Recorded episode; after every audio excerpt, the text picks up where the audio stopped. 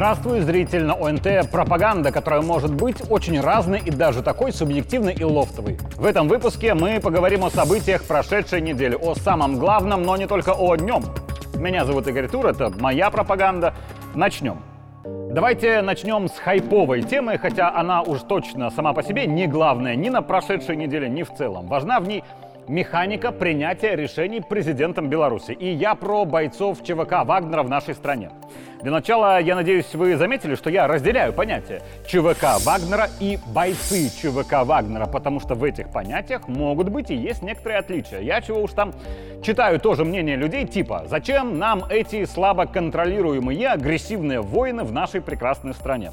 Я здесь вспомню свой же пост в своем же телеграм-канале «Главный точка тур» еще в конце июня. Был он про то, как эта частная военная компания работала в информационном поле. Так вот, ЧВК создавала и очень успешно очень агрессивный медиаобраз, символ которой та самая кувалда. Для решения боевых задач на фронте медиаобраз, на мой взгляд, категорически успешный. При этом культивирование этого же злого медиаобраза в гражданском обществе я считаю избыточным и неверным. То, что совершенно точно нужно в инфоподдержке на фронте, совершенно лишнее в спальных районах Минска и перенимаемая агрессия медиаобраза ЧВК гражданскими после героизации образа, а не ЧВК в целом, от блогеров и журналистов это категорически плохо. Оценка влияния этого образа на наше общество сильно зависит от того, что и где делает ЧВК. Бьет ВСУ на фронте, идет на Москву или передислоцируется в Беларусь. Очевидно, ура кувалда, когда ЧВК где-то далеко на фронте, это одно, и совсем другое, когда ЧВК где-то в твоем районе возле тебя. Не так ли? При этом кувалда и все остальное — это медиаобраз и не более. Бойцы в ЧВК разные. И те, кто кувалда, и другие.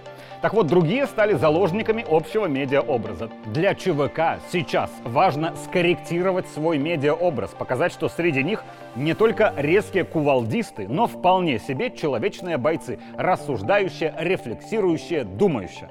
Потому что новость о том, что ЧВК уходит в Беларусь, воспринята частью общества резко негативно.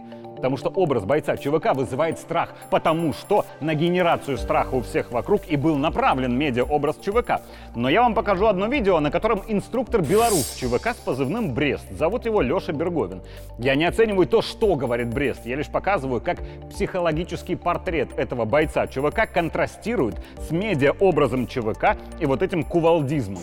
Каждый здравомыслящий человек, мужчина, понимает, что не мог главнокомандующий бросить своих генералов. Поэтому это было единственное правильное решение, и эту тему стоит закрыть. Особенно тем надо этим задуматься, что кто слишком яро поддерживает Челка Вагнер. Все с нами нормально, никуда мы не делись, все хорошо. Занимаемся также своей работой. Нам сейчас нужно как раз таки объединиться вокруг нашего Отечества наше Отечество – это Россия, Украина и Беларусь. И довести до конца те дела, которые мы начали, они верные, они правильные. Нужно объединиться вокруг нашей армии, тем более ввиду вскрывшихся проблем ей сейчас очень тяжело. Но я думаю, что мы все вместе это порешаем, все эти вопросы, и сделаем нашу армию, как и в былые времена, славной. Вот. То есть сейчас нужно перестать делиться на какие-то лагеря. Уверен, вы убедились, что Леша простой парень, разве что с приличным боевым опытом, а специализируется он на тяжелом вооружении. И именно работе с ним Леша обучал бойцов ЧВК. Естественно, с учетом своего личного опыта в военных конфликтах по всему миру. Нужен ли нам его опыт? Безусловно, потому что одно дело теория, а другое практика. Между теорией и практикой отличия есть всегда, в любой сфере, в любое время. В нынешнее время, особенно в военной сфере, так уж тем более. И вот тема ЧВК и ее бойцов становится резко куда более актуальной для нас, когда Александр Лукашенко вместе с Владимиром Путиным, решая проблему общего отечества, предлагает в моменте бойцам ЧВК остановить движение колонн в сторону Москвы и под гарантией безопасности уйти в Беларусь. Еще раз, ключевой мотив того решения – не допустить смуты в нашем общем отечестве от Бреста до Владивостока. Но проходит время, и для Беларуси и белорусов становится актуальным вопрос, а чем у нас будут заниматься бойцы ЧВК Вагнера и в какой форме? Будет это отдельное подразделение с выполнением строго каких-то своих задач? Это хорошо, но есть и минусы. Минусы есть для общественного мнения, потому что после марша в сторону Москвы многие в Беларуси ЧВК, вот как организацию, побаиваются, мол, а не повторят ли они такое же у нас? Есть минусы и для внутриармейской системы, потому что все военные задачи, которые нужно выполнять у нас для защиты своей родины, уже распределены между регулярной армией и спецподразделениями. То есть, если прибывает ЧВК в Беларусь, то для того, чтобы ей передать какие-то задачи, нужно эти задачи сначала забрать у спецназа, у сил спецопераций, Альфы, СОБРа, ОСАМа, ОМОНа и прочих маневренных групп. Понятно, что люди военные выполнят тот приказ, который будет поставлен главнокомандующим, и любой приказ. Но бойцы тоже люди. И если забрать функционал у наших военных и передать его вагнеровцам, чисто по-человечески осадок у наших останется ведь. Мол, все понятно, у них, конечно, большой опыт, но мы вообще-то себя всю жизнь готовили к тому, что нужно будет защищать Родину в случае опасности. А вы нам говорите, нет, спасибо, этим займутся теперь другие ребята. И вот такая задача у главнокомандующего. Интегрировать бойцов ЧВК Вагнера так, чтобы и перенять их опыт работы в боевых условиях, и при этом не допустить ни разбалансировки силового блока страны, ни некоего напряжения в обществе, которому слов «не волнуйтесь, все под контролем и все будет хорошо» им недостаточно. И на мой взгляд, Александр Григорьевич принимает гениальное решение, и я говорю это совершенно искренне. Бойцы ЧВК Вагнера в Беларуси начали подготовку подразделений территориальной обороны.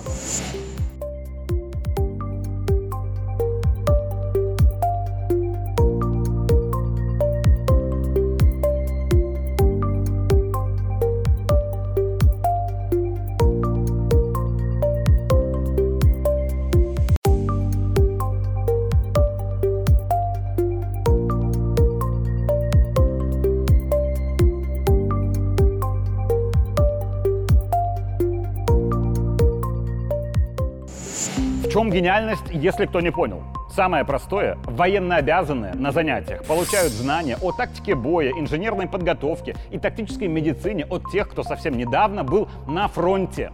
И давайте скажу прямо, если у кого-то из гражданских, призванных на сборы, и был некий скепсис относительно того, что нам там покажут расскажут, не будем ли мы траву красить на сборах или территорию подметать, то наличие среди инструкторов, бойцов ЧВК вот резко убирает весь скепсис, потому что получить уникальный боевой опыт от них, который впоследствии можно будет и нужно будет применить для защиты своих семей в случае угрозы, уже выстроилась очередь из желающих.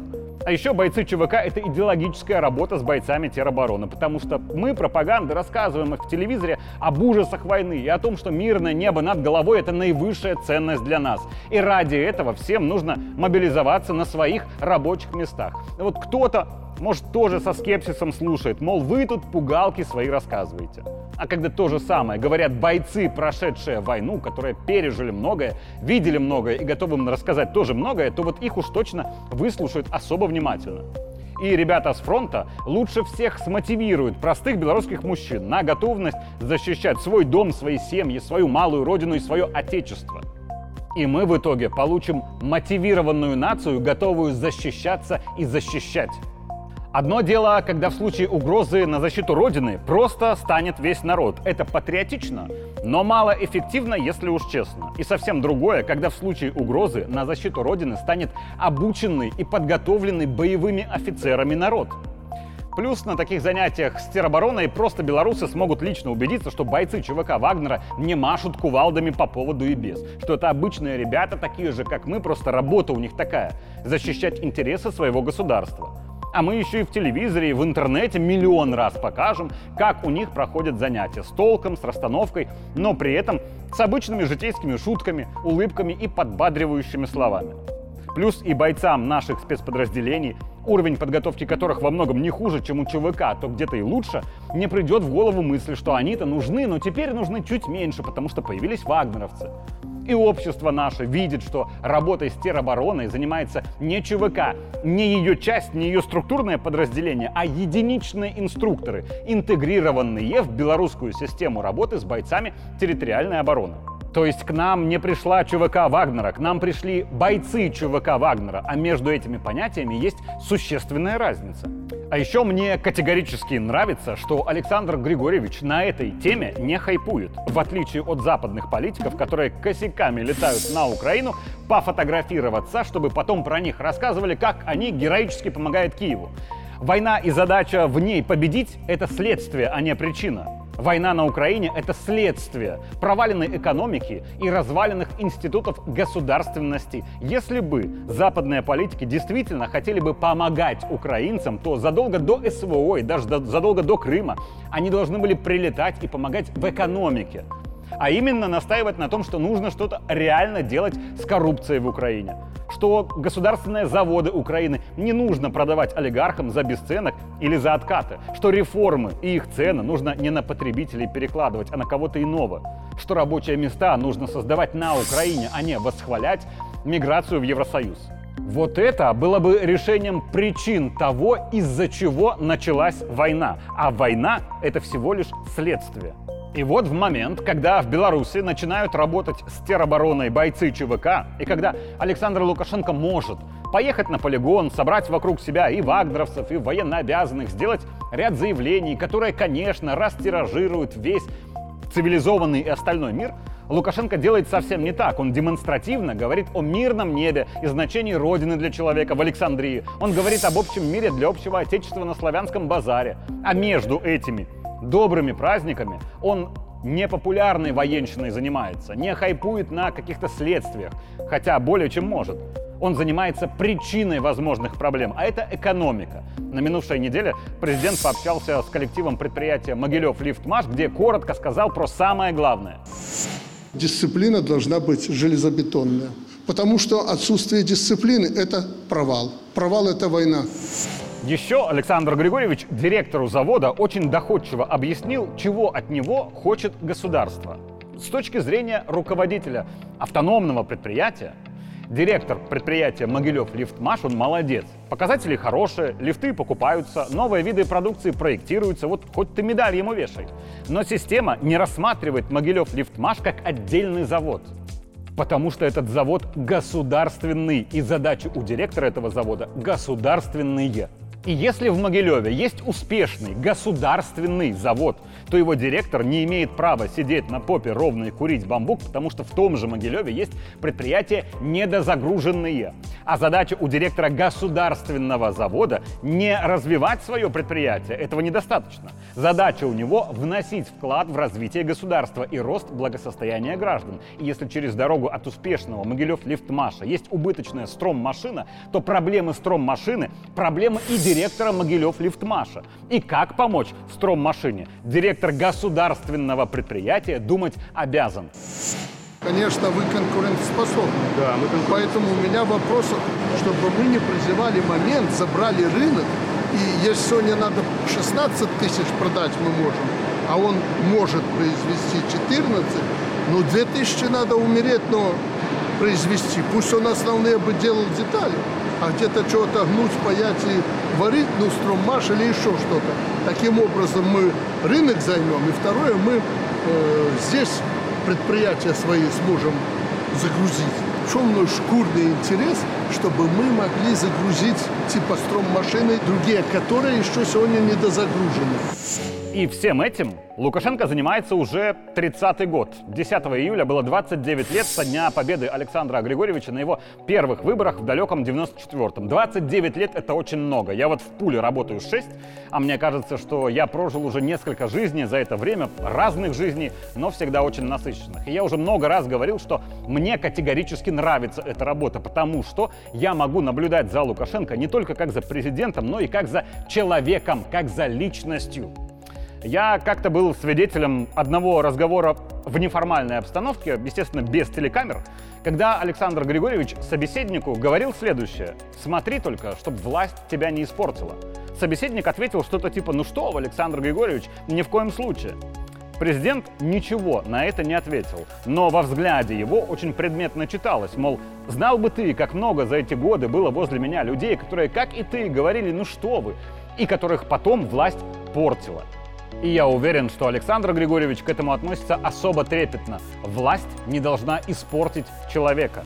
Таких людей он хотел бы видеть вокруг себя. На таких людей он опирается все 29 лет построения и развития страны. На таких людей он рассчитывает, когда Беларусь, во многом его Беларусь, пойдет дальше без него. И за 29 лет у власти сможет не неограниченными, но очень широкими возможностями Лукашенко остался самим собой.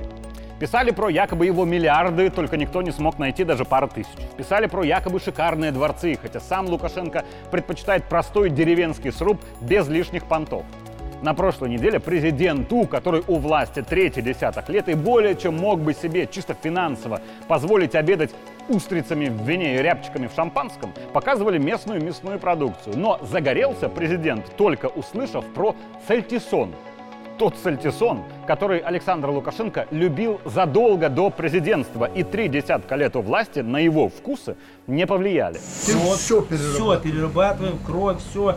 Вот сальтисон, удивительный сальтисон с э, Ну хорошо, ты, печенью. я уже есть хочу, а ты все Где сальтисон? А еще я очень люблю эту э, фляки. Где фляки? Ну дайте сальтисон. Ну где фляки? Сальтисон фляки давайте. Я не знаю, вот мясной каприз. Вот сальтисон. Вот, попробуй сальтисон. Или, ну ты же, Не, с удовольствием. Вы что, что после ну вас? перебери. Ты же вырос не на сальтисонах, а на копченой колбасе. Я очень люблю такой продукт. Я тоже. Хороший. Сальтисон, если кто из городских очень модных не в курсе, это отваренные и мелко нарезанные в колбасу свиные субпродукты. Легкие, сердце, почки, диафрагма, сало, а также мясо со свиной головы, приправленное чесноком, перцем и другими специями. То есть это обрезки или отходы высокого мясного производства. Мне кажется, сохранение вот этой гастрономической любви к сальтисону на третьем десятке диктаторской власти у Лукашенко, как у человека, говорит очень многое. Есть ли у нас в стране люди, которых власть испортила? Сто процентов они есть. Но, слава богу, над ними сейчас есть человек, которого не испортила власть куда больше. Дай бог, чтобы те, кто получит власть после Лукашенко, не были ею испорченными, а оставались самими собой.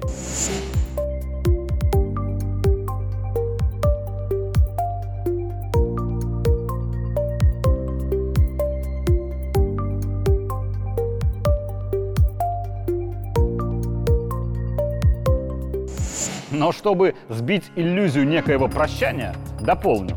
Я уверен, что Александр Григорьевич будет президентом еще очень долго. Не потому, что хочет. Вот как человек, мне кажется, он уже давно хотел бы чуть больше спокойствия. Но сейчас в стране надо, чтобы он был.